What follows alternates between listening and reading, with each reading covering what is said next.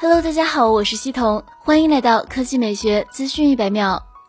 小米今天正式公布了旗下首款四曲瀑布屏概念手机，采用四边八十八度超曲面设计，边框几乎全部由屏幕取代，外观非常惊艳。小米创始人兼 CEO 雷军表示，整机一体无孔化设计是未来手机的新方向。雷军称，屏幕显示是小米手机的核心战略之一。这款手机让画面如水一样向四周流动，放在桌上犹如一颗晶莹的水滴。四周边框几乎全部由屏幕取代，机身没有开孔，没有按键，真正实现了一体无孔式的未来设计。正因为突破性的四曲瀑布屏，让未来手机的一体无孔化设计有了新方向。据小米集团副总裁、手机部总裁曾学忠介绍，小米四曲瀑布屏概念手机通过四十六项自主研发专利技术，让实体按键和所有开孔真正消失。此外，原有的扬声器和听筒则由超薄压电陶瓷和业界首创柔性薄膜屏幕发声技术。替代还有大功率无线充电、压感按键、第三代屏下镜头以及 eSIM 卡等技术。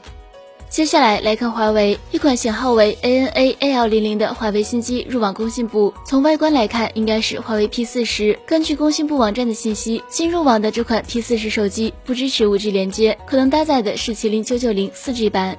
麒麟九九零系列分为两个型号，分别是集成 5G 基带的麒麟九九零 5G，以及没有集成 5G 基带的版本麒麟九九零。规格方面，麒麟九九零 5G 工艺升级到了七纳米加 EUV，麒麟九九零则是七纳米工艺。除了不支持 5G 外，麒麟九九零的 CPU 核心频率有所降低，NPU 的规格也更低。目前暂未有华为 P 四十 4G 的更多消息流出，预计该机会在近期上线。